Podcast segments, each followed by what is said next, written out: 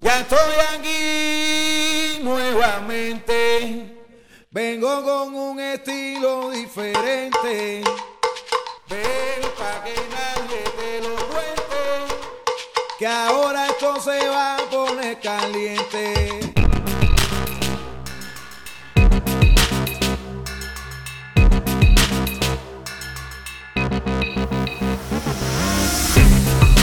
Desde el planeta Tierra, transmite para todo el espacio. La caja sonora. Palabras, pensamiento y resistencia. Caja sonora. Caja sonora. Caja sonora.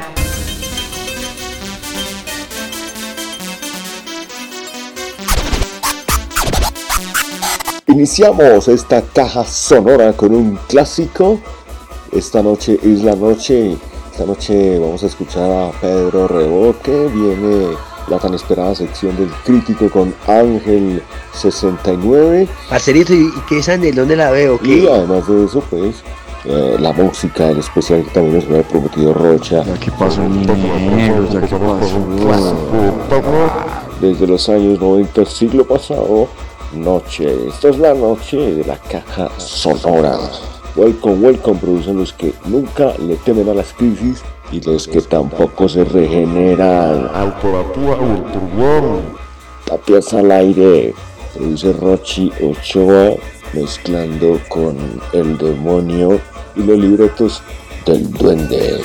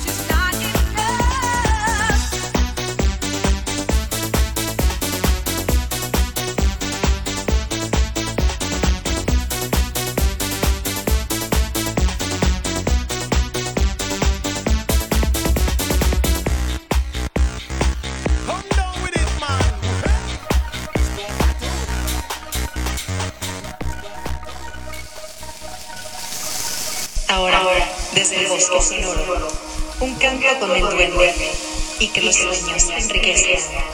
Caja sonora, no paramos de crear. Oye, caja, caja, ¿bien o qué? Estuve organizando la vueltecita de, de Pedro Reboque. Ma, soy- Me estoy haciendo ese personaje, parce, y tengo, tengo un poco de cosas, parce, la buena pa' Pedro. Me lo, me lo creé, leí vida, huevón. Voy a leerles algo, yo no sé, para leer, pues, quizás leo como escribo también y escribo como leo. Voy a leerles algo que, que escribí como para que vamos metiéndonos en el cuento de quién es el personaje. Listo, espero les guste, sino también les va a gustar. Ya ustedes lo engallan, papi, con el fondo musical. Y después ya viene ya la historiecita de Pedro y el chimba y vamos a vamos, lo vamos conociendo, pa, mi pa, pa. Watch this.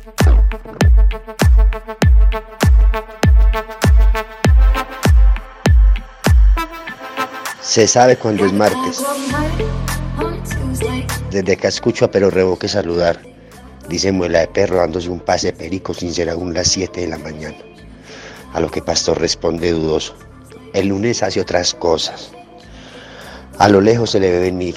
Aún trae en su mano un vaso desechable con un poco de café, aún con el mezclador adentro. Cusca en la boca al cualquier cigarro barato. Acento montañero de esos que maltrata el idioma. Le grita a su, a su ayudante desde la entrada. ¿Qué Muela de Perro? ¿Ya preparó mezcla o está hueliendo piro desde ya? Trae puesta su camisa de cuadros, abotonada desde el pecho, las cuales han marcado con los años el bronceado en triángulo en su cuello, típico de albañil. Hombre cincuentón y más, arrugado por los años de trabajo al sol. Sus vicios y demás vivencias. Una cabeza digna de un estudiado a la hora de resolver problemas o chicharrones como llaman. Su vida laboral pasa entre humo, risas y humedad de mezcla. Su vida personal es otra, construida también por sus vivencias. Este espero revoque, cansado y feliz, muerto y vivo.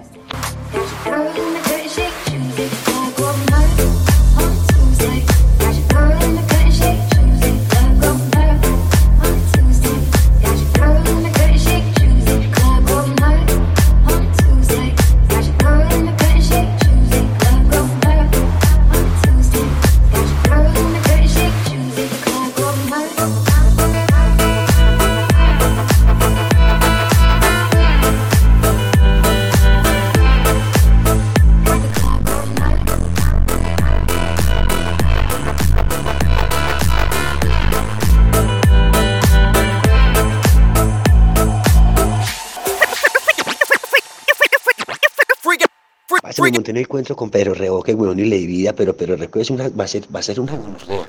Aquí entre nos un preámbulo, ese maricas. Los lunes hay otras cosas más, más, más demenciales, weón, pero eso, va, eso viene con despacio. Desde lo más recóndito del palustre, el duende escribe, el duende escribe. Parce, la caja sonora debería ser una emisora, weón, qué chimba, weón.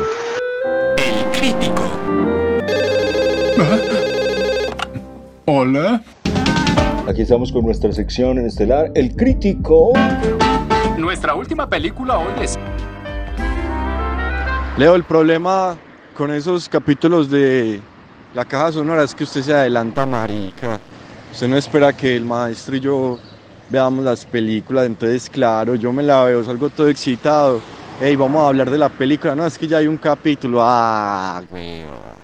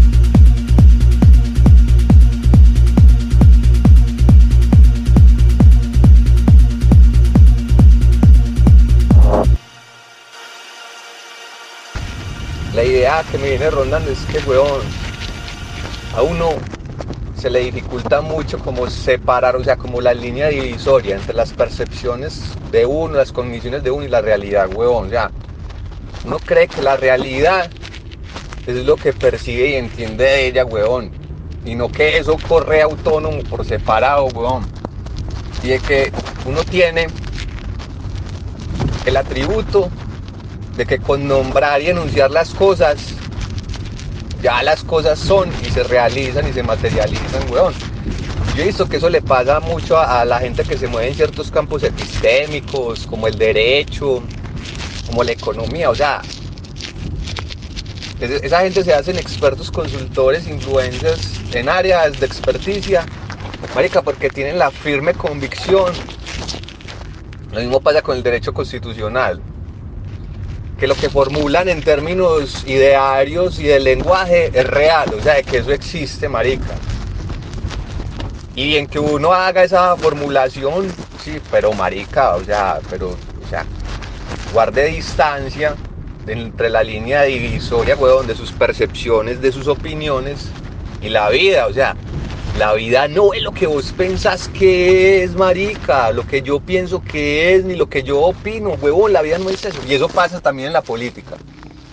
Parce, el mundo de la política es el mundo más delirante y de locura de pura gente, huevón, entre sí, haciéndose creer mutuamente que lo que dicen, piensan, hacen y ejecutan es la realidad, huevón.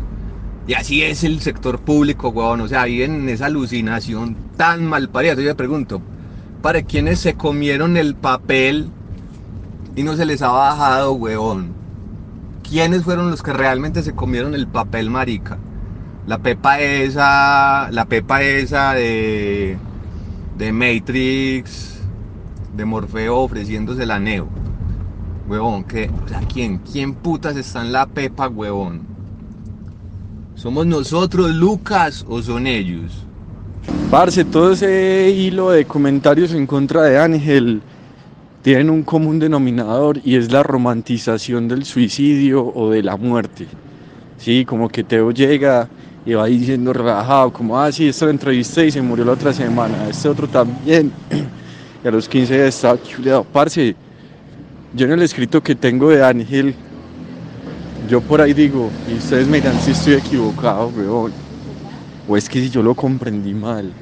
Marica, pero es entender que es que, puta, nosotros nacemos y rápidamente nos damos cuenta que no podemos ser quienes queremos ser.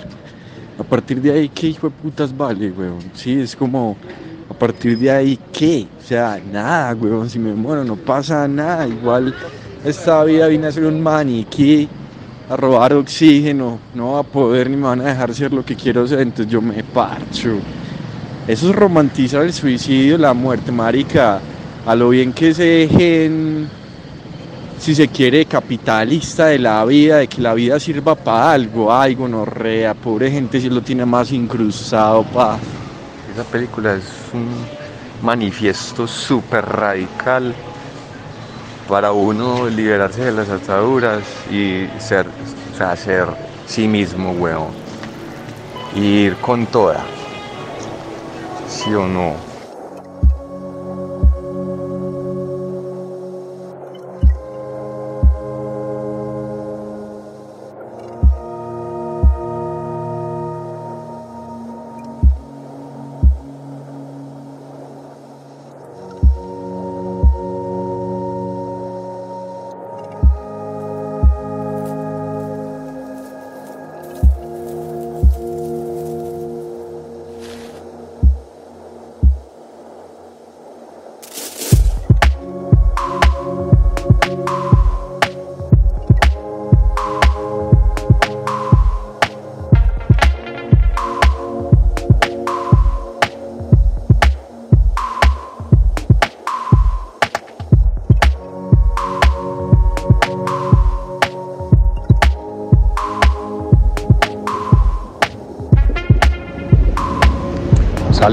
Ganas de hacer cine, de ser cámara, de flotar, volverse imagen, morir, siendo memoria desde el principio. Parce, y pues, bueno, esto no lo vamos a usar para la caja, los otros comentarios sí. Yo el día que me la vi, después del conversatorio, salí con esa sensación que decís, que, que nadie nos jode, hermano, o sea, todo el mundo está en una falacia actuando, representando, puro wannabe, puro querer ser cosas que no somos. Parce, esa farsa está en todo lado, en gobierno, en la empresa, en la familia, con amigas, amigues, y no, la, y no la desmontamos, no la desmontamos, que es lo más puta, weón. Bueno, también el final es muy bonito. Es muy bonito y es un final ya característico de las películas sobre la vida periférica, que es lo que él reconoce pues con Víctor ahí cuando le dice como bueno, vos me enseñaste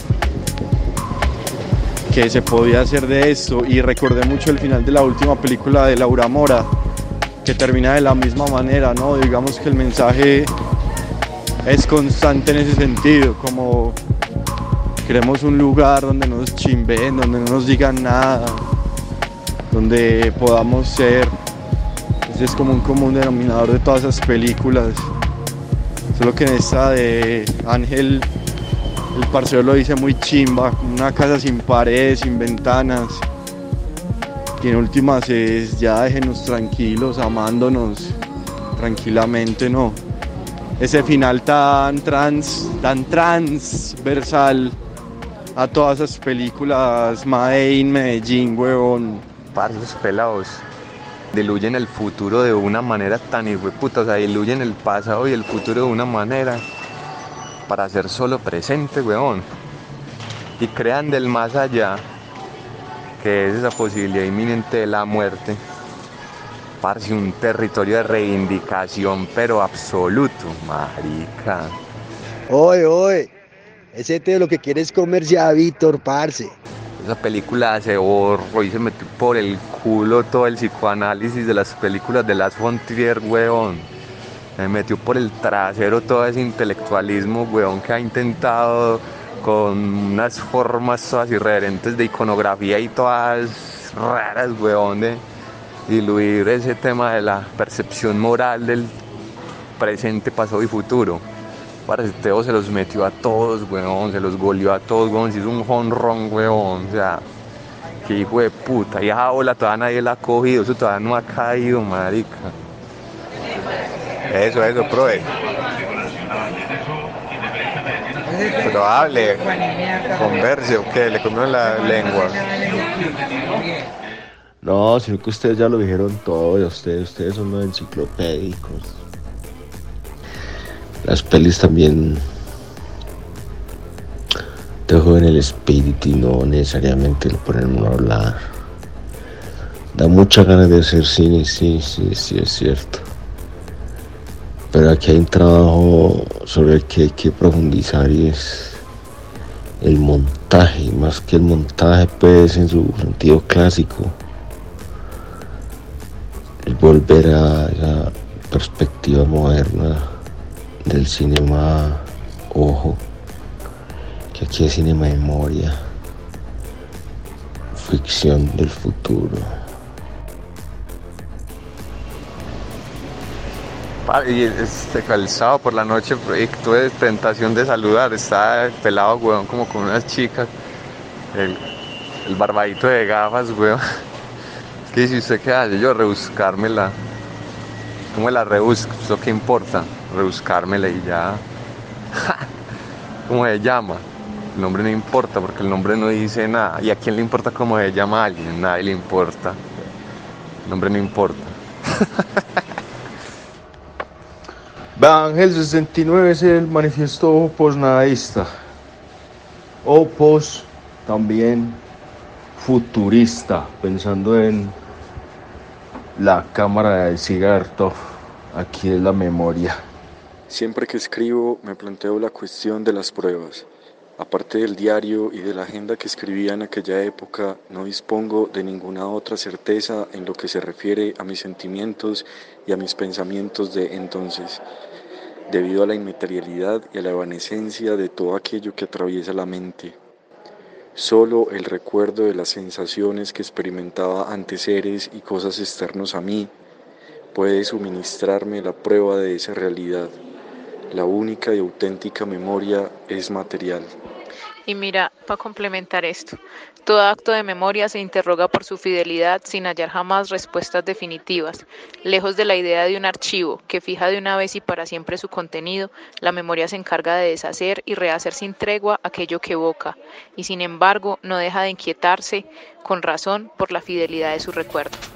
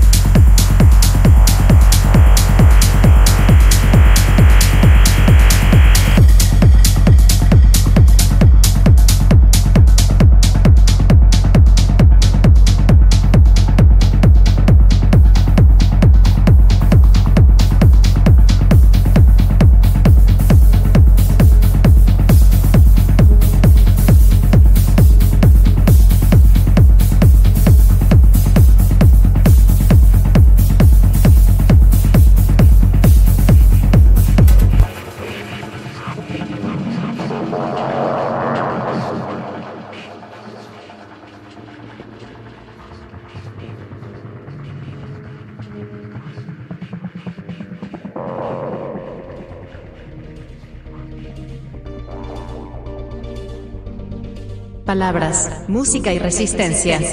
Caja Sonora. La radio web que te conecta. Caja Sonora. Única. Profe, profe demonio, entonces gonorrea, ¿dónde está? ¿Cómo fue? ¿No escucharon el preámbulo, marica? Ahora, en la caja sonora. Musas, poetas y filósofes. Caja sonora. Resonancias pánidas. Roby dándonos un paseo por la fiesta del libro en Medellín que en estos momentos se programa en el Jardín Botánico de la capital antioqueña. Nos encontramos una oportunidad para una vez más encender el rec de nuestra grabadora mercenaria de conversaciones ajenas en esas geografías mercenarias, etnografías sin consentimiento informado del demonio, a tres mujeres en conversatorio absolutamente conmovedoras con unas voces muy potentes. Esto se trata de la escritora Mariluz López, de la investigadora, nuestra asesora en enfoque de género, María Ochoa, y con la moderación de Olga Naranjo, del Fondo de Cultura Económica, para la audiencia del stand de la piloto en la fiesta del libro. El stand de la piloto es un auditorio en el que se programan durante toda esta semana en la que ha estado la fiesta del libro conversaciones y vamos a escuchar esta que es absolutamente conmovedora con la voz tan fuerte de Mariluz con la experiencia que ha tenido también María Ochoa durante sus años de investigación académica en los temas de género que son tan potentes, que son tan fuertes y que nos traen nuevas perspectivas para el empoderamiento de voces que históricamente han estado silenciosas. Escuchemos esto, mi profe. Watch this. Buenas tardes para todos. Este es como el día de los agradecimientos. Voy a seguir agradeciendo. eh, agradeciendo a la fiesta del libro, agradeciendo a la CEPA por invitarme, agradeciendo a este par de mujeres por permitirme conversar con ellas. Agradezco a ustedes que estén aquí porque la presencia de ustedes es lo que hace que esto signifique algo y que siga viviendo. Entonces, por favor, no falten, sigan acompañándonos. Eh, luego de mis agradecimientos al calorcito alejado del frío bogotano, eh, quiero saludarlas primero y decirles que de verdad es un placer tener esta conversación, que espero que no sea una moderación, que no permita la conversación entre las tres de manera eh, un poco anárquica y, cósmicamente bonita. Y si ustedes tienen alguna intervención que hacer, no tenemos que esperar al final, sino que tenemos un espacio dispuesto para el diálogo. Entonces quiero saludar primero a María Ochoa, eh, académica que trabaja con el Instituto de Estudios Políticos de la Universidad de Antioquia y agradecerle su presencia acá. Quiero saludar también a Mariluz López, la autora de este libro, que de alguna manera es el que nos convoca en esta fiesta del libro, no porque la palabra de María no sea igual de importante, sino porque estamos en una fiesta del libro y queremos celebrar este libro y las palabras de Mariluz. Entonces la saludo primero, no sé si quieren saludar ustedes. Ah. Eh, hola, mi nombre es María Ochoa y yo soy profesora, soy feminista, eh, mamá. Y bueno, eh, estoy muy contenta también de estar acá, de conversar y conocerte, a ti también, porque sí creo que las transiciones políticas requieren de las mujeres. Y en Colombia pese a que seguimos viviendo un conflicto armado con múltiples actores, eh, acabamos de atravesar un proceso de paz que ha sido histórico, no solo en términos nacionales, sino también internacionales, por la participación de las mujeres como signatarias del proceso de paz, eso es, eso es absolutamente novedoso. eh, un proceso de paz que tuvo una subcomisión de género, que tuvo participación de organizaciones de víctimas, eh, que tuvo participación de organizaciones feministas. Eh, y bueno, es como uno de los temas que analizo, eh, investigo y escribo sobre él para que también esa memoria, esa memoria que narramos como país, que por lo general, digamos, es, eh, la historia por lo general ha sido contada por los hombres, que han sido los, los, por lo general, los protagonistas de la historia, ¿cierto? Lo vemos en los monumentos, lo vemos en los libros, en distintos escenarios, eh, y creo que la pregunta que nos convoca hoy es, y es cuál es el papel de las mujeres y del feminismo también en esas transiciones, eh, cuál es ese papel. Y ese papel es fundamental pues porque son, las mujeres somos la mitad de la población. Eh, y, pues este, el sistema en el que vivimos ha, estado basado en la dominación de la mitad de la población sobre la otra mitad.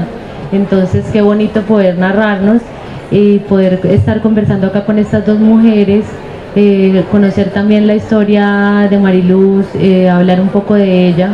Eh, me parecía fascinante y bueno, estoy muy contenta de estar acá y de, de ver que hay tanta gente también interesada en este tema, que también hay hombres, eso me parece bello, que nos preguntemos por eso de manera relacional. Mi hola.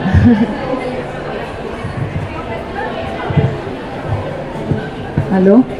Eh, buenas tardes. Muchas gracias por estar acá todos y todas. Eh, en esta fiesta que nos convoca y el tema son las mujeres, aunque hay tan poquitas mujeres escritoras, sinceramente, en la feria. Eh, bueno, ya puedo decir que soy escritora. Mm, fue muy difícil reconocerlo, porque cuando uno se desvaloriza al punto de vender su cuerpo, no cree que puede llegar a, a tener, digamos, una profesión o un lugar en el mundo.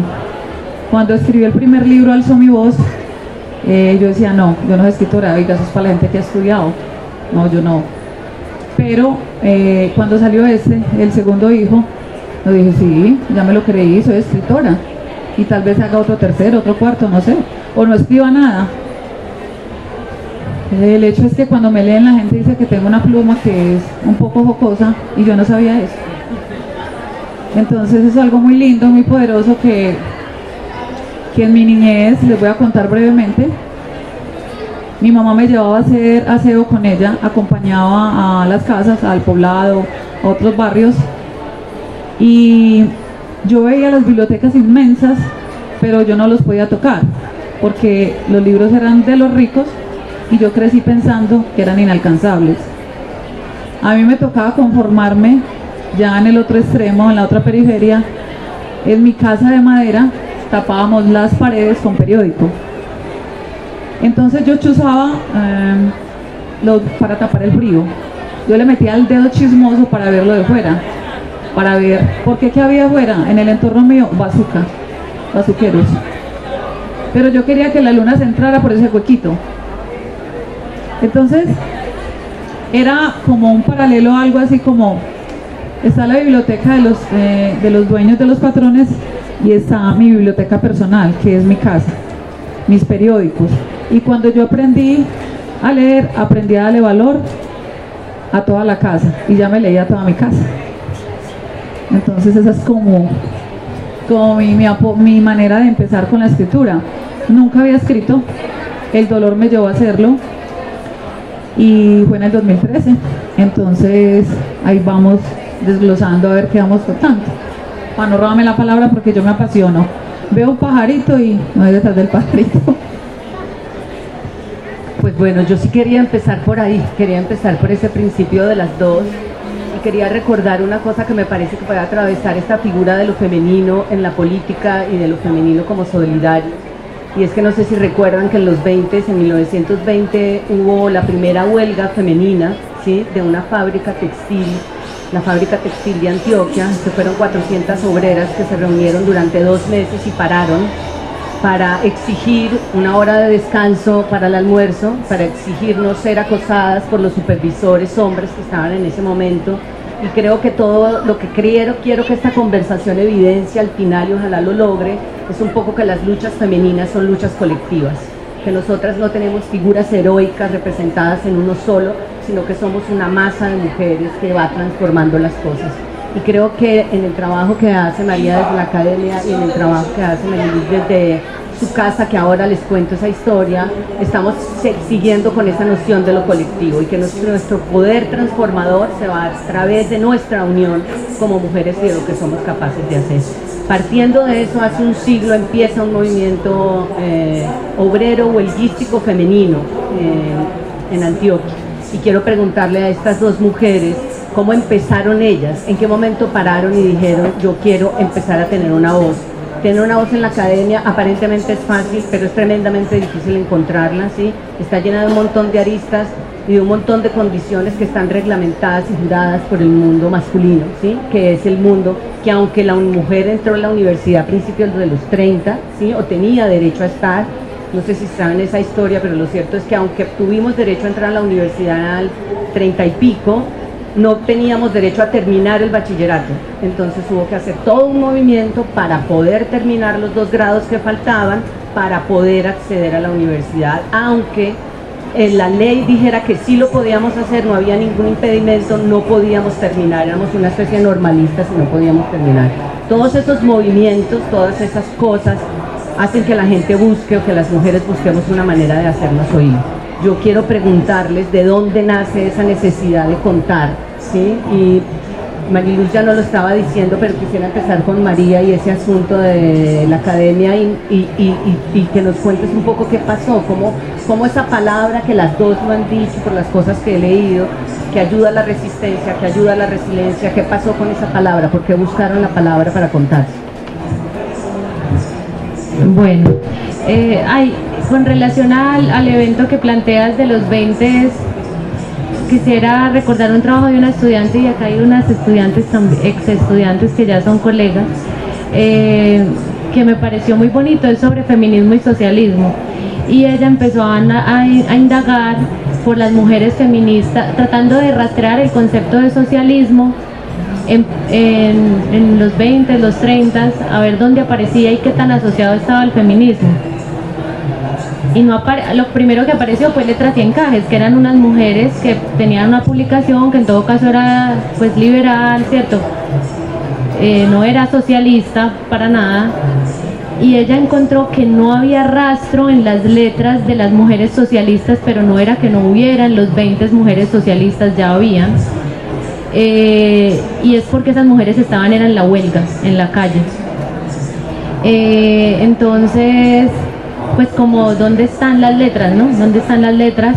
Eh, en, en- en mi caso, en mi caso estuvieron en la academia, pero hay que hacer siempre el reconocimiento de que no están solo ahí y que y, y- y- y bueno, esa ha sido siempre también mi, mi pregunta por mí. Las feministas nos preguntamos siempre a partir de nosotras. Y yo creo que eso es algo muy bonito, eso está en el feminismo en muchas partes. La pregunta por lo personal es político, ¿cierto? Eh, lo personal es político quiere decir eh, todos nuestros comportamientos están regidos por un sistema de valoración moral que es colectivo. ¿Y cómo nos preguntamos por eso? y muchas pues los trapitos se la- los trapitos sucios se lavan en casa o eh,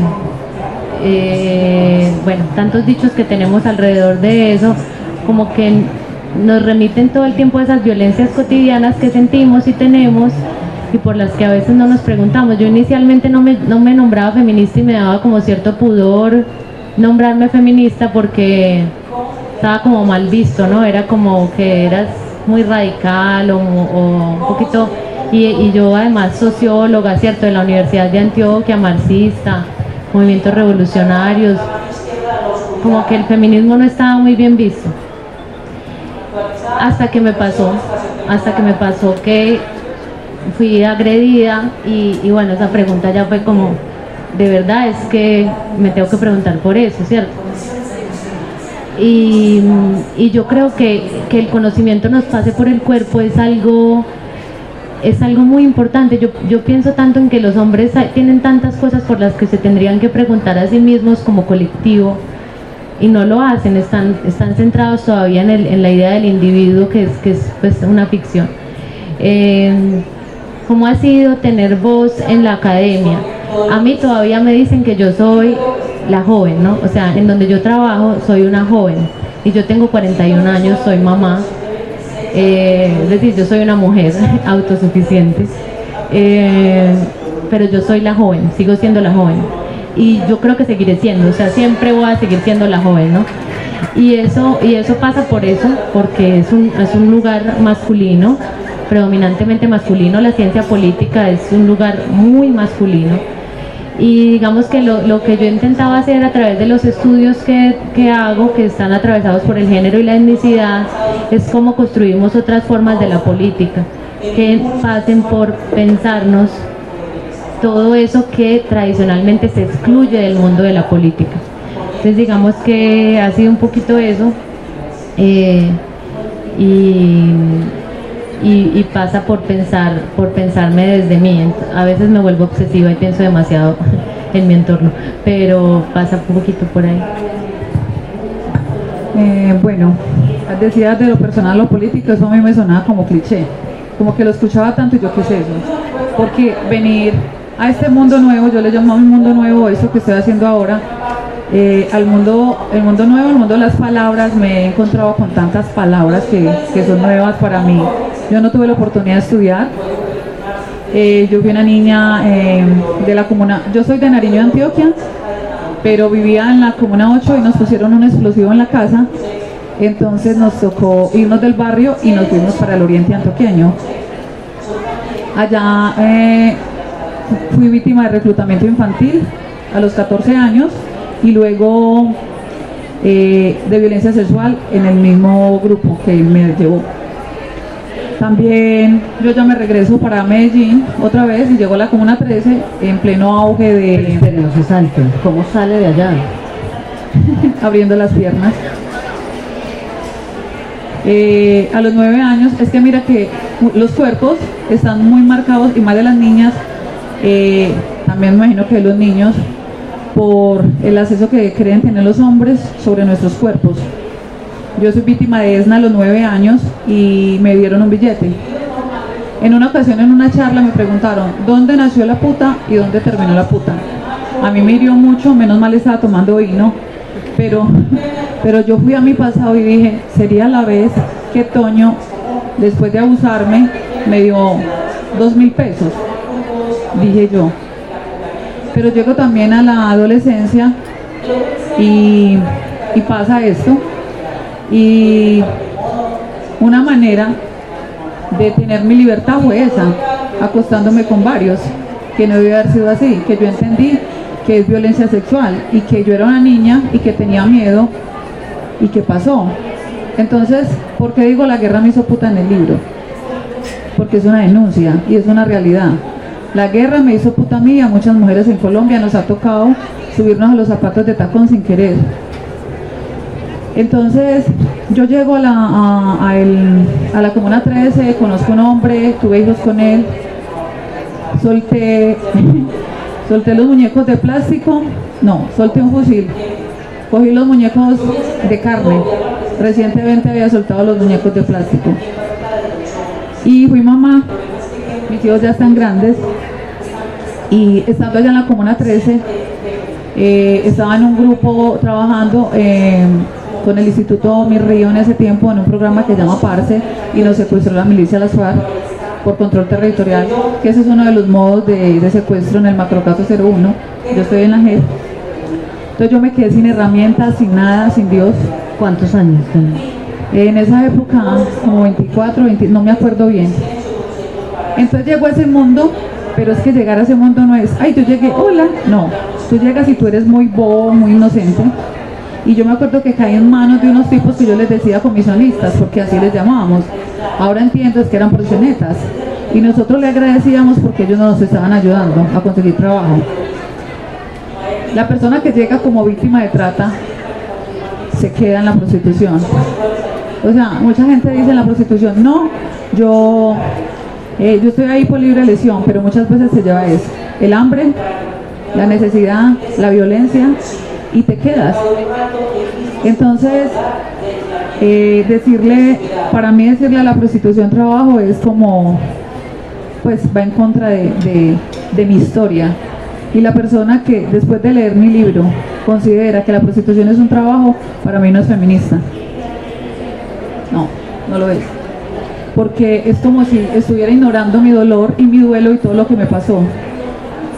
Después del secuestro que yo tuve, que me quedé sin mi familia, que me desplazaron, me quedé sin Dios porque yo estaba en el Evangelio, sin identidad porque ya no me llamaba Mariluz sino Yayita, sin sexualidad porque ya no era mía sino el que la comprara. Entonces de- ha dejado muchas heridas en mi cuerpo. Eh, por eso yo creo que soy, digamos, hablar de política para mí, yo decía, no, política, oiga, yo qué voy a ser una mujer política. O que feminismo, no, no, yo no sé qué es eso. En el 2015 me metí bajo una mesa con unas mujeres del Centro Nacional de Memoria Histórica cuando estábamos creando el informe La guerra escrita en el cuerpo. Y yo les dije que yo había cometido un pecado muy grande. Entonces me dijeron, ¿qué qué? Yo, es que yo fui prostituta. Y entonces me dijo, me sacaron de la mesa y me dijeron que, o sea, es tanto el dolor que estaba en una mesa. Bueno, ahora yo estoy encima de la mesa, ¿verdad? Entonces yo les dije, yo pensaba que el feminismo era, eh, que eran puras mujeres lesbianas, ¿cierto? Eh, sí, sí, sí, la verdad, porque eso pues piensa uno. Pero cuando empezaron a contarme, a decirme, yo, mm, cuando yo ya empecé a empoderar mi historia y todo eso, yo dije, bueno, entonces como que soy feminista. Dije yo, cierto, si estoy ayudando a otras mujeres, soy feminista. Pero yo no sería feminista en este momento si yo viera a todas las mujeres que están en calle en prostitución como ánimas muertas en tacones. Porque el que está allá en la calle, o el que está atrás de una cámara, o el que está transmitiendo, para mí es un ánima. Porque el que está en prostitución está muerto en vida. Pero sigamos conversando, el tema se va poniendo bueno. No, pero yo quería preguntarle porque entiendo que su proceso para liberar su dolor fue una conversación con una amiga o con un su terapeuta, no sé cómo fue la cosa. Entonces con la chica que te estaba haciendo terapia y que te dijo, ¿por qué no escribes lo que está pasando? Sí, yo estaba, eso fue en el 2013, yo estaba, recién salió la ley 1448 de víctimas, entonces yo empecé a acceder pues a ese, a ese beneficio, y, pero yo no sabía pues como que lo que me había sucedido a mí en la vida, todas las violencias los hechos en el marco del conflicto armado, eh, pues era violencia, yo digo eso me pasó porque soy de malas o así. Entonces yo fui buscando y llorando porque a mí me desaparecieron al hombre que amé. Entonces en ese, en ese proceso ella me dijo escribe y yo empecé a escribir y me lo tomé como muy en serio. Entonces hubo un texto muy lindo que le hice como un reclamo al río. Ahí lo tiran al río en Puerto Valdivia, eh, al Cauca. Entonces yo culpaba a la, tierra y al río porque yo, yo decía ellos me quitaron a mi amor. Pero entendí que no es el territorio, somos nosotros los que violentamos la tierra y, y todos nuestros recursos naturales. Pero se convirtió en un texto tan, tan genial que lo que nació en la intimidad, lo que fueron lágrimas, después se convirtieron en palabras y se llevaron para hacer plantones, entrega de restos socios, marchas y yo dije, ve, como que, como que impacta. Entonces empecé a escribir para el Día de las Manos Rojas, para el reclutamiento infantil, el Día de la Violencia Sexual y yo leía y se me acercaban las niñas o las mamás o las abuelas, y a mi niña también le pasó. Entonces yo dije, bueno, como que lo que uno dice y lo pone en escena impacta y se alzó mi voz aunque todavía estaba en ese mundo, todavía no había escrito el libro, me estoy saltando, se me empezaron a juntar y me empecé a juntar con mujeres. Y dije, bueno, eh, regresar de ese mundo no cualquiera regresa. O regresa alcoholizado o se muere en alcoholismo, en la drogadicción, o vieja, porque cuando la edad sube, baja el precio. Lastimosamente es así. Y lastimosamente las mujeres no deberían de, de estar ahí. Bueno, en el libro escribo algo de mi puta vieja, de varias historias de mujeres. Entonces yo regreso y cuando yo regresé para recuperar mi familia fue muy difícil. Porque eh, ya no atendía por el nombre, me decían Mari y yo no entendía, pero me decían Yayi y yo volteaba. Eh, se me olvidó hacer frijoles. Eh, mi noche, yo no dormía de noche porque ese era mi día. Entonces fue mucho, no tenía amigos, fue como salir de un hueco o como haber estado en otro país y regresar. Yo siento que apenas soy un ser humano, un ser humano hace cinco años, porque antes no me consideraba un ser humano. ¿Cómo usted es una persona? Y yo no, yo no me sentía.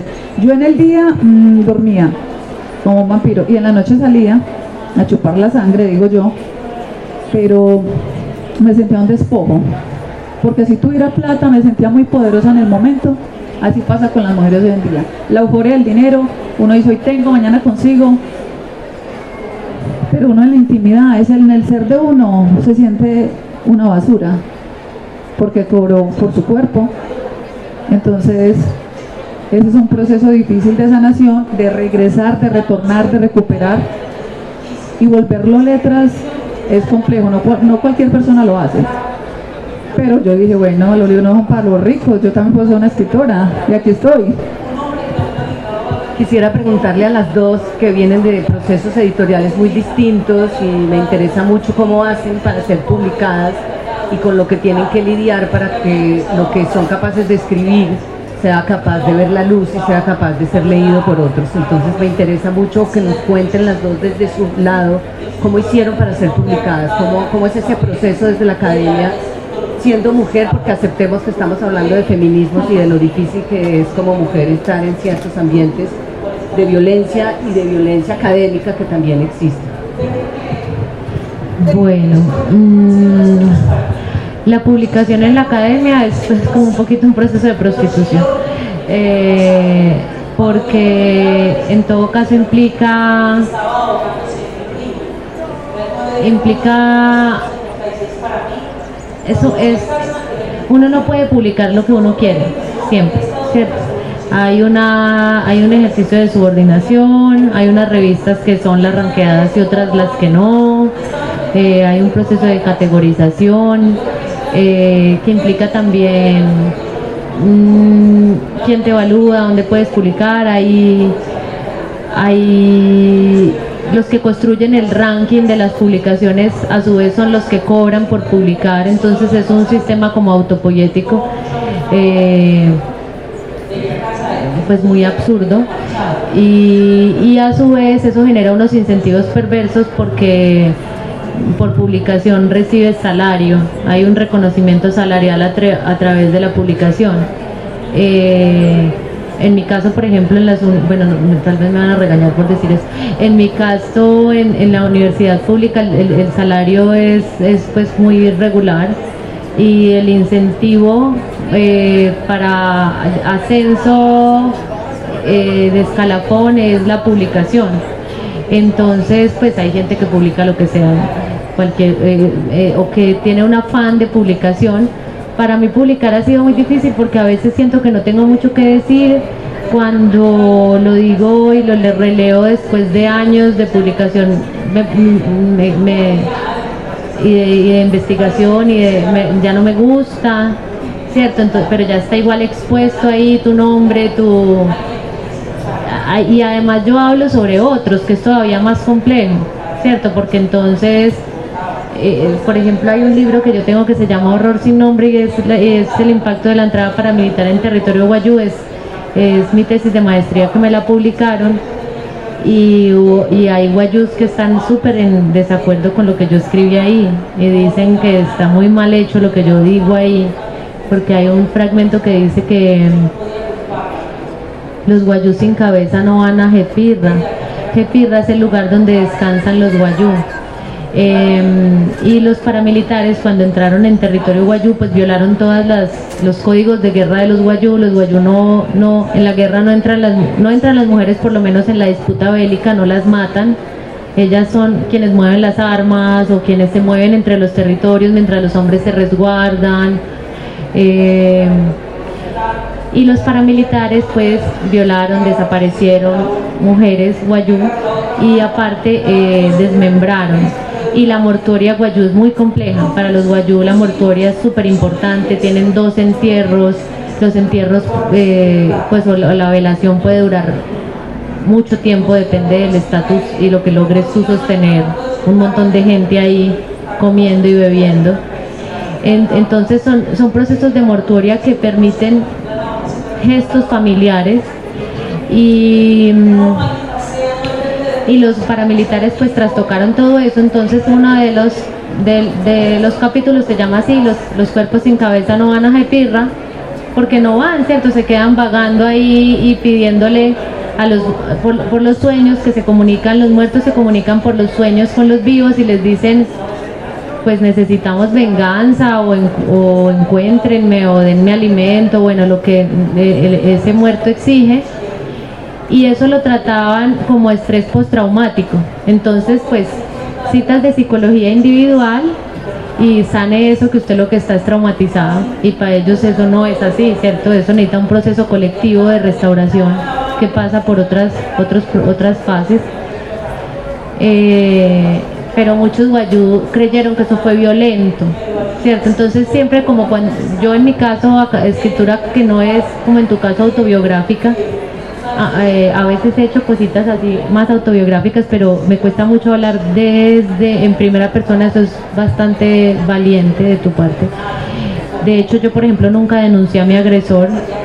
eh, y en, y en cambio reclamó la denuncia, ¿no? Me parece que la denuncia es importante, pero yo nunca fui capaz de denunciar a mi agresor ni de exponerlo públicamente cuando era un personaje como de la farándula bogotana. O sea, podría haberle hecho un scratch gigante, pero yo no quise hacer eso porque entonces el cuestionamiento con el tema de la cancelación, estoy destruyendo la vida del sujeto, qué sé yo. En fin, el caso es que entonces hablar sobre otros es todavía más complicado porque siempre hay alguien que no va a estar de acuerdo con lo que tú dices y además porque yo no estoy hablando solo de, del otro, sino de mí, de mí en la reflexión sobre ese otro. Eh, entonces, bueno, ahí como que... Te quería preguntar una cosa. Al principio dijiste que tu decisión de feminismo tenía que ver con esa agresión. ¿La decisión de ese tema de trabajo desde el mundo académico tiene que ver con esa agresión también? Hablas de sexualidad, hablas de conflicto, ¿sí? Eh, no, o sea, inicialmente, pues yo estudio sociología y tenía una pregunta muy, muy grande por la desigualdad, eh, por la justicia. eh, y y desde, desde muy chiquita tenía como mucha inquietud ir por la investigación. Y me presenté a una convoca mi primera investigación en la que trabajé formalmente es sobre mujeres excombatientes. Ahí entrevistamos a Vera Grave, a María Eugenia, bueno, la otra escritora del M19, que ahora no recuerdo su nombre, su apellido, eh, y en- entre otras muchas mujeres de distintos movimientos guerrilleros, de, de- desde las FARC, el ELN, hasta el Quintín Lame, el EPL, bueno, muchas excombatientes. Entonces como que yo desde muy chiquita me empecé a interesar por eso y ahí como que surgió una inquietud por eso, ¿cierto? Por, por, por, por esa pregunta que yo tenía sobre la injusticia, sobre la desigualdad, pero desde el lugar de las mujeres excombatientes, que es un lugar también pues muy, muy poco visible, ahora con este proceso de paz creo que se ha hecho más visible, pero inicialmente pues las mujeres son entendidas como víctimas y los hombres como victimarios, pero estas mujeres asumieron un rol a su vez de victimarias, ¿cierto? Eran combatientes, asumieron las armas, que digamos es un rol muy esperado el de las mujeres, el de la sumisión, el del silencio, el de y cuando las mujeres no se comportan de esa manera, entonces o son histéricas o son violentas, agresivas, muy rudas, qué sé yo. Entonces sí empecé a tener una inquietud por ahí, pero no, mm, eh, todavía no era capaz de nombrarme como feminista, pero sí empecé pues a trabajar pues ese tema y ya seguí trabajando ese tema. Después yo me fui a estudiar mi maestría y yo quería que me asesorara María Emma Wills, pues una, una feminista muy importante, pero mi pregunta, porque en, Antioquia tenemos una historia, yo había venido a hacer la sistematización de la Secretaría de Equidad de Género para las Mujeres, que es, que es pionera a nivel nacional es eh, en, esa pregunta por eh, eh, las mujeres desde el Estado, pensadas desde el Estado con enfoque de género. Entonces yo quería hacer una comparación de los programas locales con relación a los nacionales porque resultaban ser mejor los locales que lo, en, en- todo, o sea, desde la estructura institucional hasta lo que lograban. Entonces quería hacer esa comparación, pero en ese momento María Emma ya estaba en lo que era en ese momento el grupo de memoria histórica, que después fue el Centro Nacional de Memoria Histórica. Y ella me dijo, no, yo estoy trabajando estos casos, estoy trabajando el de los guayú, eh, que lo que pasa es que los paramilitares trastocan el lugar de las mujeres en la comunidad, que es muy importante porque las mujeres en los guayú son el mundo de la sabiduría, el mundo de la medicina, pero todo lo que es con los espíritus, con los sueños, que es muy importante para los guayú. O el derecho de pernada, que HH lo utilizaba, el derecho de pernada es que usted se eh, pues eso es medieval, es una figura medieval y eh, eh, el que se casa tiene que cederle la primera noche pues al señor feudal, ¿no? Y él usaba eso, vi- violaba, violaba mujeres vírgenes. Eh, eh, y ese me pareció muy fuerte, entonces yo decidí optar por el de los guayú y trabajar ahí.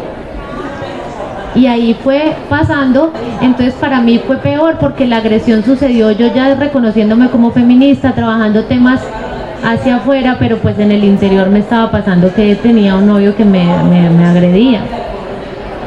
Eh, y bueno, como que ahí fue, ahí, ahí fui construyendo más claro mi lugar como feminista eh, y entendiendo cómo uno como feminista a veces tampoco es capaz de irse de lugares en el que se siente maltratado y qué, qué pasa ahí, o sea, no como cuestionando también ese lugar que se le da siempre a el individuo y a la voluntad del individuo como si el individuo fuera todopoderoso y a veces no, tú necesitas la red, tú necesitas la red y ahí quisiera hacer alusión breve para no, no demorarme más a lo que plantea Mariluz porque porque uno nunca es capaz de irse de esos lugares solo o sola.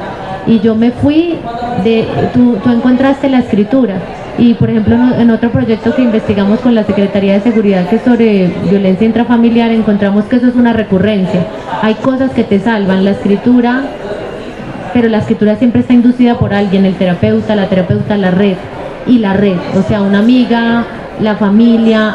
Ah, yo me fui de ese lugar porque mi mamá me y yo estaba pues muy joven igual todavía, dependía económicamente de ella ella me dijo no te doy más dinero si no te vas, pero ella hizo eso porque mis amigas fueron a decirle que yo estaba en una situación de, de- riesgo y entonces pues yo ya no tenía cómo sobrevivir ahí pues. Entonces como que es tan importante ese proceso de escritura, de autoconocimiento, de pero del, pero eso nunca es un proceso individual, es siempre reconocerse en otros o en otros. Bueno, Mariluz, cuente usted cómo hizo para publicar esos libros. Eso es otra empresa titánica. Eh, bueno, eh, eso fue muy bueno, muy nuevo para mí. Yo siempre digo, eh, encontrarme con la escritura fue súper novedoso porque, por ejemplo, yo empecé en la Universidad de San Buenaventura, hice un diplomado cuando recién salí de la prostitución y en atención psicosocial para trabajar con víctimas de la violencia política, que era el auge, ¿cierto? Pero yo no tenía ni el bachillerato. Pero para mí estar en la universidad en ese momento, yo, wow, o sea, soy top. Ah, uf. Yo fue un diplomado que duró dos años y yo me sentía que yo ya era psicóloga. Y ese mismo año me gradué de bachillerato, entonces fue muy lindo graduarme del diplomado alternamente de bachillerato. Entonces vinieron palabras como enfoque. Para mí enfoque era como un foco. O sea, es muy, es muy, son cosas muy nuevas. Apenas hace poco, y por ahí una chica que me enseñó hace poco este año, que es que pedagogía del lenguaje, yo, ¿qué es eso?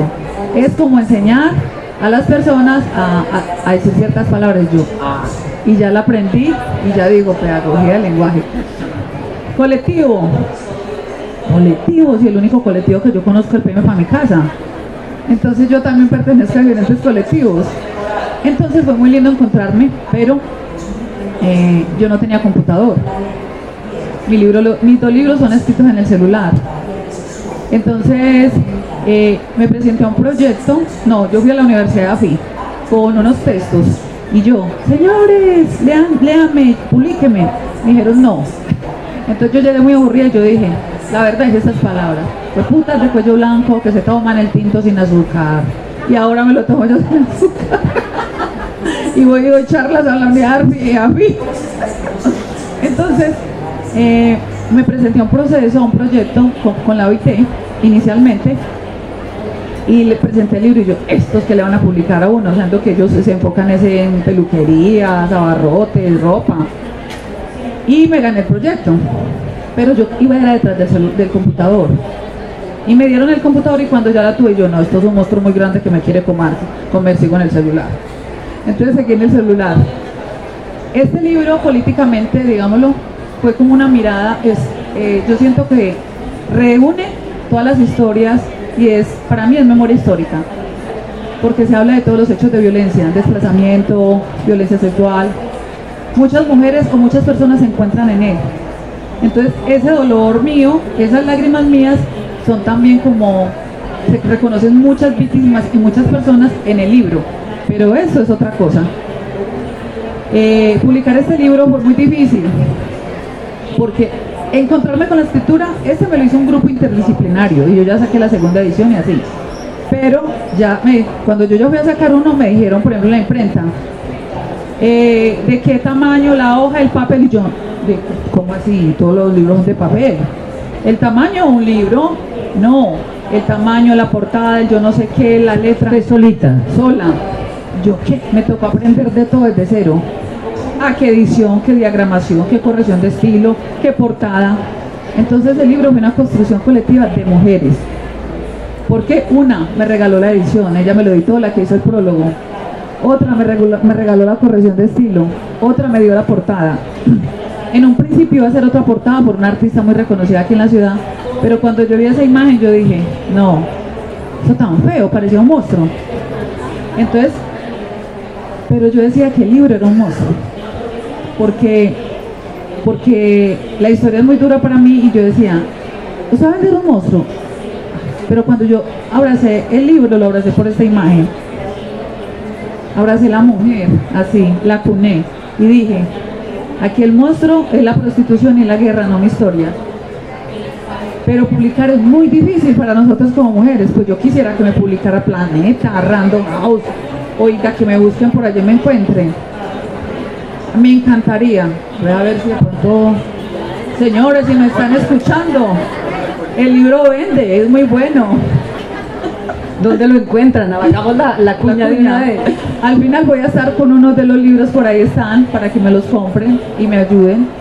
Eh, pero estoy en redes como Malú, guion escritora, y ahí yo los envío a cualquier parte del país.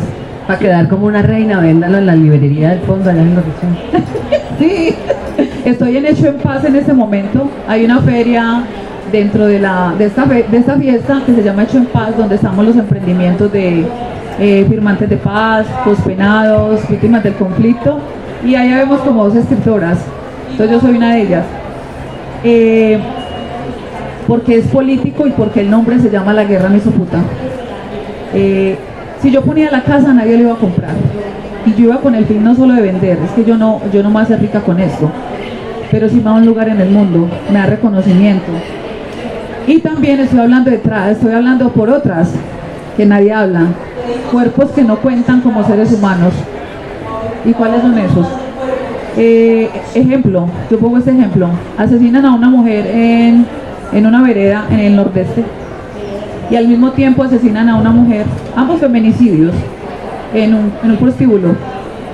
A la señora le hacen duelo, hacen plantones por ella porque era una señora, pero a la puta no cuenta como ser humano porque es un cuerpo que no vale, ni ante la sociedad, ni ante la iglesia, ni ante los grupos al margen de la ley, cuerpos que no cuentan. Y ambas son abuelas, tías, madres, llegaron por muchos motivos y son cuerpos que, que no cuentan. Entonces, a mí me cortaron la mano en Tarazá, los paramilitares, tengo aquí mis... Casi no recupero la historia, porque no recuerdo en el año que fue y hace, hace como un año la recuperé. Me dio mucho dolor mm, leer la historia porque yo me fui a ese pueblo llorando diciendo, fue puta, ojalá se acabe este, este hecho chochal y se venga abajo. Y es muy humillante, pero pero prostitución y conflicto armado es un tema muy invisible y yo lo hago visible porque es un tema que se esconde, es un tema que no importa y está ahí. Y mientras las mujeres estén en calle, en prostitución, porque hay varias, donde hay minería, coca, conflicto, hay putas. Y están ahí. Los chongos antes se, llenaban de las mujeres nacionales, ahora están llenas de venezolanas. que decía, nosotros llegamos a, Co- a Colombia y nos volvieron. Eh, nos hicieron lesbianas, ellas lo nombran así, putas y drogadictas. Huyen de un conflicto y llegan a otro peor, que es un viaje sin retorno, un mundo que tiene mundos y sus mundos como el alcoholismo, la drogadicción y otras aficiones. ¿Por qué digo yo soy una mujer política? Yo decía política, oiga, ¿qué tal? No, no, yo no pertenezco a partidos, yo no, yo no voy a, a darme dos por tamales. Pero entendí que mi voz es política y tan importante porque yo digo, la prostitución es una manera de esclavitud moderna. Es- no es un trabajo, es algo indigno. Que tu cuerpo sea expuesto, yo no separo cuando estoy en prostitución, mi cuerpo, mi vagina la pongo en una mesa y me quedo acá. Esto es integral. Esto es integral. Y es tan así que es ilegal vender un- una córnea, el hígado, pero es legal vender el cuerpo, la vagina. No. La prostitución no es un trabajo, es violencia. Y no bajar de decirlo. Por las que están allá. Un 11% puede decir es trabajo sexual, pero ese 11% considérese trabajadora sexual si usted quiere. Pero no el 85%, no. Somos más mayoría. Somos más mayoría la que decimos no. Por muchos factores se llega. El hambre, la necesidad, la violencia y se queda. ¿Qué vamos a hacer nosotros para cambiar esa realidad? Ahora que estoy yo hablando aquí, ustedes como sociedad, como institucionalidad, ¿qué se va a hacer para cambiar esa realidad de las mujeres? Que ellas sigan ahí. Gracias a Dios esta semana hubo un logro en el Parlamento Europeo. Lograron que nos escucharan y que entendieran que parte de lo que decimos las sobrevivientes a la explotación, la trata y la explotación es que la prostitución se debe abolir y que no es contra las mujeres, sino contra el que demanda sexo, contra el putero, contra el, contra el que nos compra.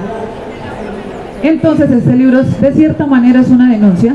No hablo con mi voz política actual, haré otra cosa en ese momento, en un tercero, pero sí estoy diciendo, eh, véanos, que no pase lo que pasó cuando yo tenía en una habitación de un metro a un tipo que me veía y no me miraba. Soy Marilu López Henao, estoy acá, soy activista por los derechos humanos de las mujeres. Mírenme y véanme, lean mi historia y conmuévanse con la historia de todas las mujeres que hay en las comunas, las que están en generaciones en la prostitución, mamá, hija y abuela y nieta.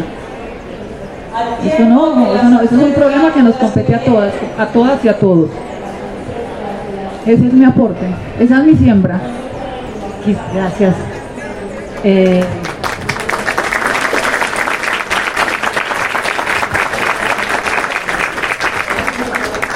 yo quiero preguntarle a las dos, desde sus experiencias, porque sé que las dos lo han vivido de maneras distintas, y es eso que está diciendo Mariluz, y es la diferencia entre la violación, el abuso, la violencia y la prostitución. ¿Cómo entiende usted eso, esa violencia en el conflicto armado a sus 14 años? ¿Cuándo se la llevaron para allá? ¿Por qué establece una diferencia entre esa prostitución o por qué mezcla la prostitución y la violencia y la agresión sexual? Lo que pasa es que cuando tú eres niño y te violan, eh, hay una desvalorización desde la niñez por el cuerpo. Entonces en la adultez, en la adultez o en la adolescencia, aun bueno que seas niña, porque a mí me violaron dos tipos, yo estoy en ese momento en un proceso judicial por ese hecho. Y cuando ellos me violan en el grupo, pues yo pensé que era normal, que a mí me habían llevado para eso. Pero también vi por la desvalorización que yo ya tenía antes con Toño cuando me pagó, que era una manera que se podía hacer una transacción. Pues si este intercede por mí ante un comandante para que a mí me den la libertad, pues qué importa acostarme con él. En ese momento yo pensé eso. Si mi libertad es abrir las piernas, pues no importa. Y así lo logré, me dio 5 mil pesos también cuando me fui a ir. Entonces, por eso digo, la guerra me hizo puta empezó desde muy niña. Y cuando fue en la adultez y me secuestró la milicia y yo me quedé sin nada, sin trabajo, llegué allá y yo dije, bueno, eso no es lo más fácil, pero así se logra un objetivo. Entonces mira cómo está incrustado en la mente de que nosotros podemos ser cuerpos que se pueden comercializar a cambio de algo. Y, y es, un, es un proceso doloroso desde la niñez. Y a mí me duele mucho que el Estado colombiano quiera regular la prostitución porque Hasta los 17 años es ESNA y me protegía a mí un Estado. Y a los 18 años, al otro día cumplo 18 años y me empodera para ser puta. No.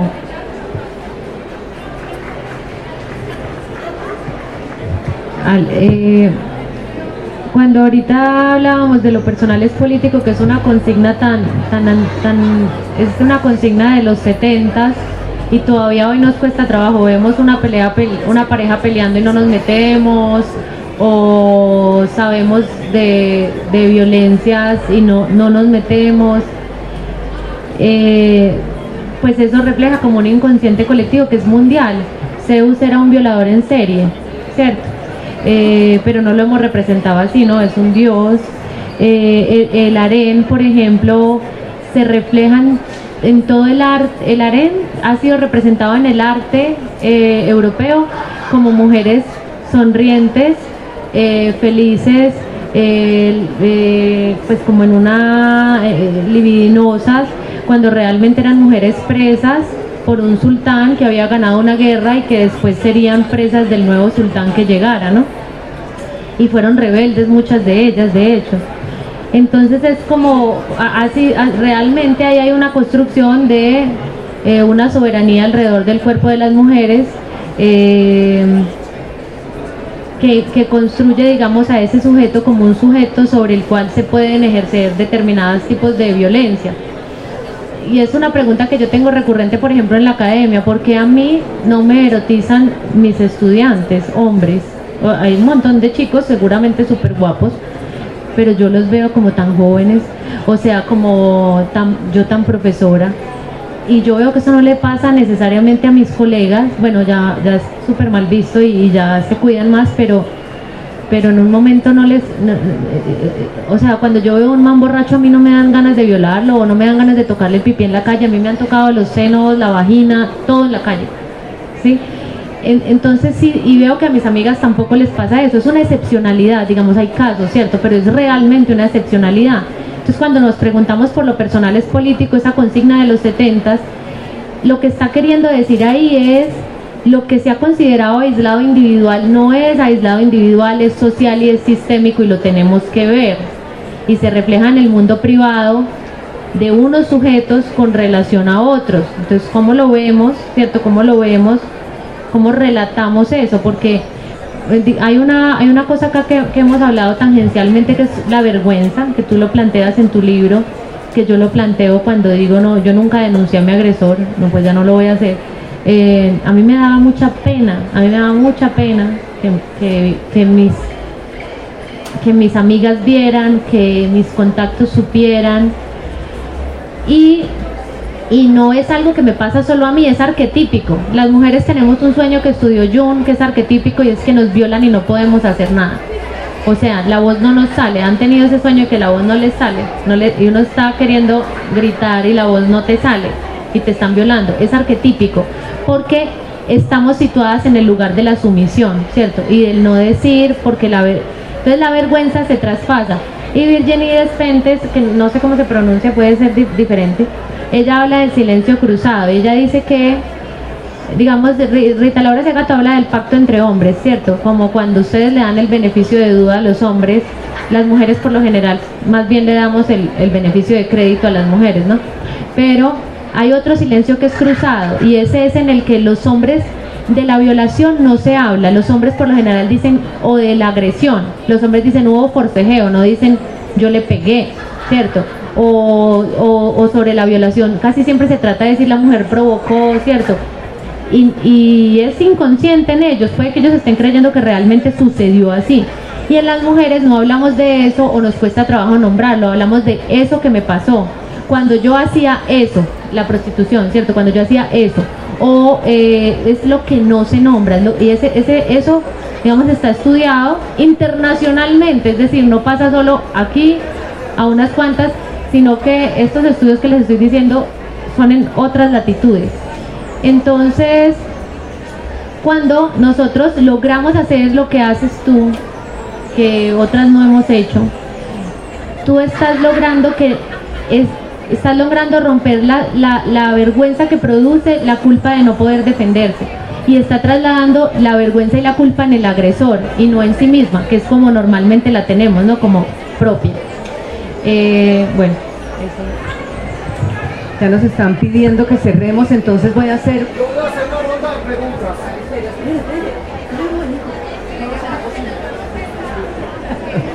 Entonces quiero, nos quedan como 10 minuticos que me hicieron aquí la seña y voy a hacer una última cosa que quiero decirles y que no es una pregunta, sino que es una cosa que quiero señalar.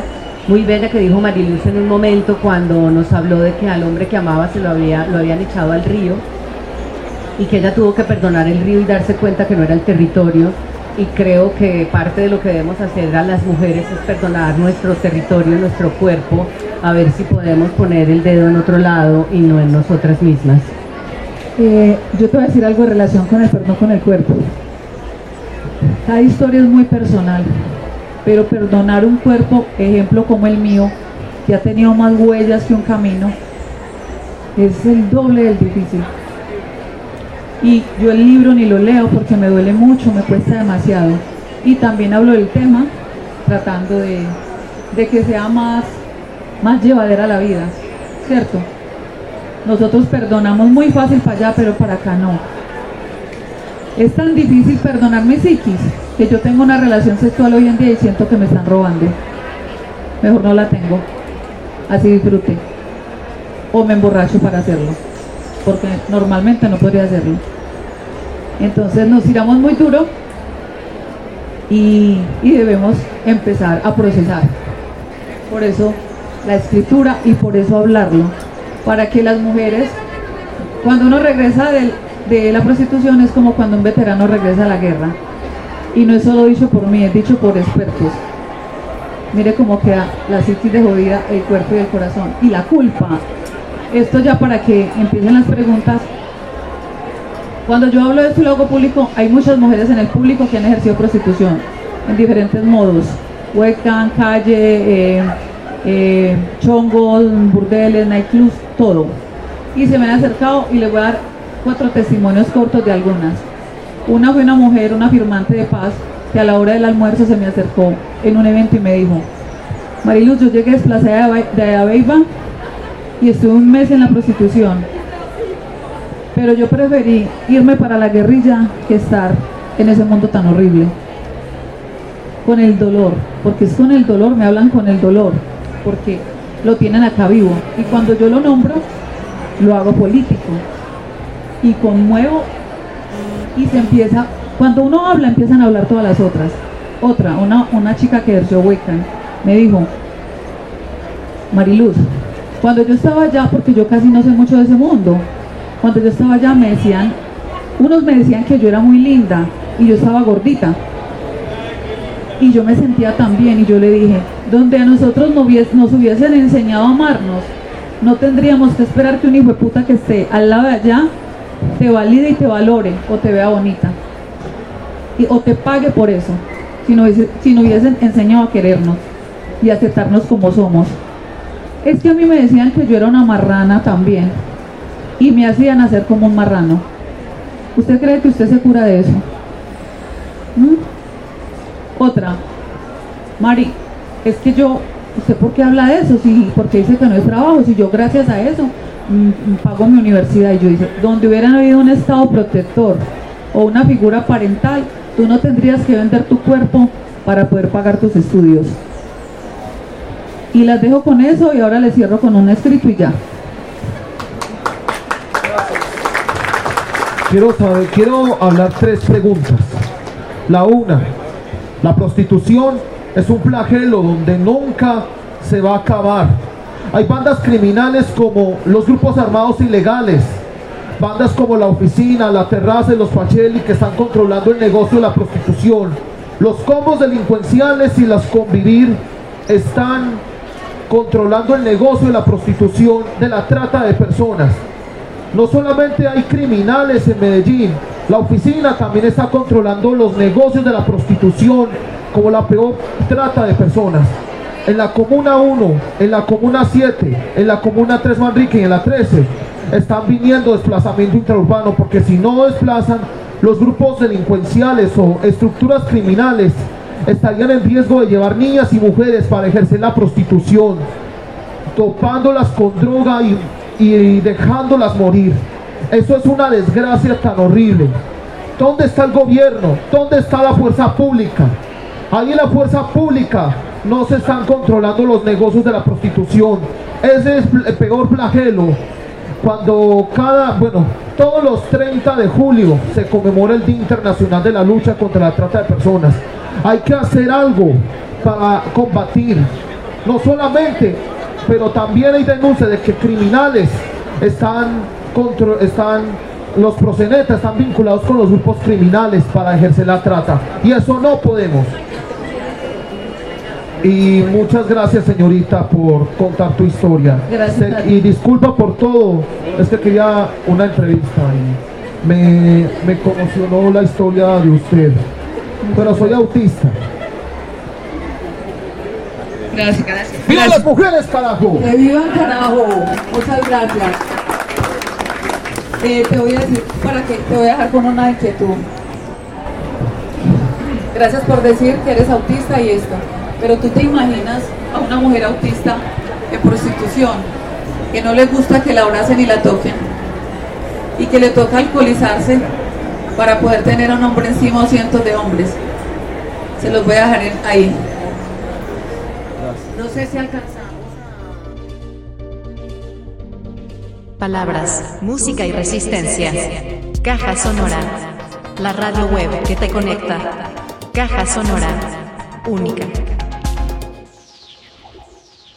Y el libro del que se trata el conversatorio y del que estaban lanzando, que para quienes todavía tengan la oportunidad de ir a fiesta del libro en el stand Hecho en Paz de Mariluz López Henao, se llama es La guerra me hizo puta. Increíble esto, parce. Increíble la experiencia autobiográfica. Esa mujer tuvo la fuerza de escribir su propia experiencia de lo que fue su cuerpo en la guerra y de cómo ingresó a la prostitución por unas contingencias y situaciones no decididas, donde no hubo agenciamiento y bueno, el agenciamiento luego se da cuando esta mujer recupera su voz, hace reflexión y se hace palabra, se hace escritura. Escuchemos esto, audiencia, no se lo pierdan, que en la caja sonora traemos conversaciones que van a quedar resonando en el espacio sonoro para la transformación de muchas vidas, de muchas mentes, de muchas conciencias, porque la caja sonora son palabras, pensamientos y muchísima resistencia y como siempre las voces de las mujeres que en muchas de las cajas sonoras precedentes eran protagonistas. Retomemos esos espacios. Son sisa, sí. Sisa, sí. Sí, veo. Que gonorrea. Ya estoy aquí nuevamente. Vengo con un estilo diferente. Ven pa' que nadie te lo cuente. Que ahora esto se va a poner caliente.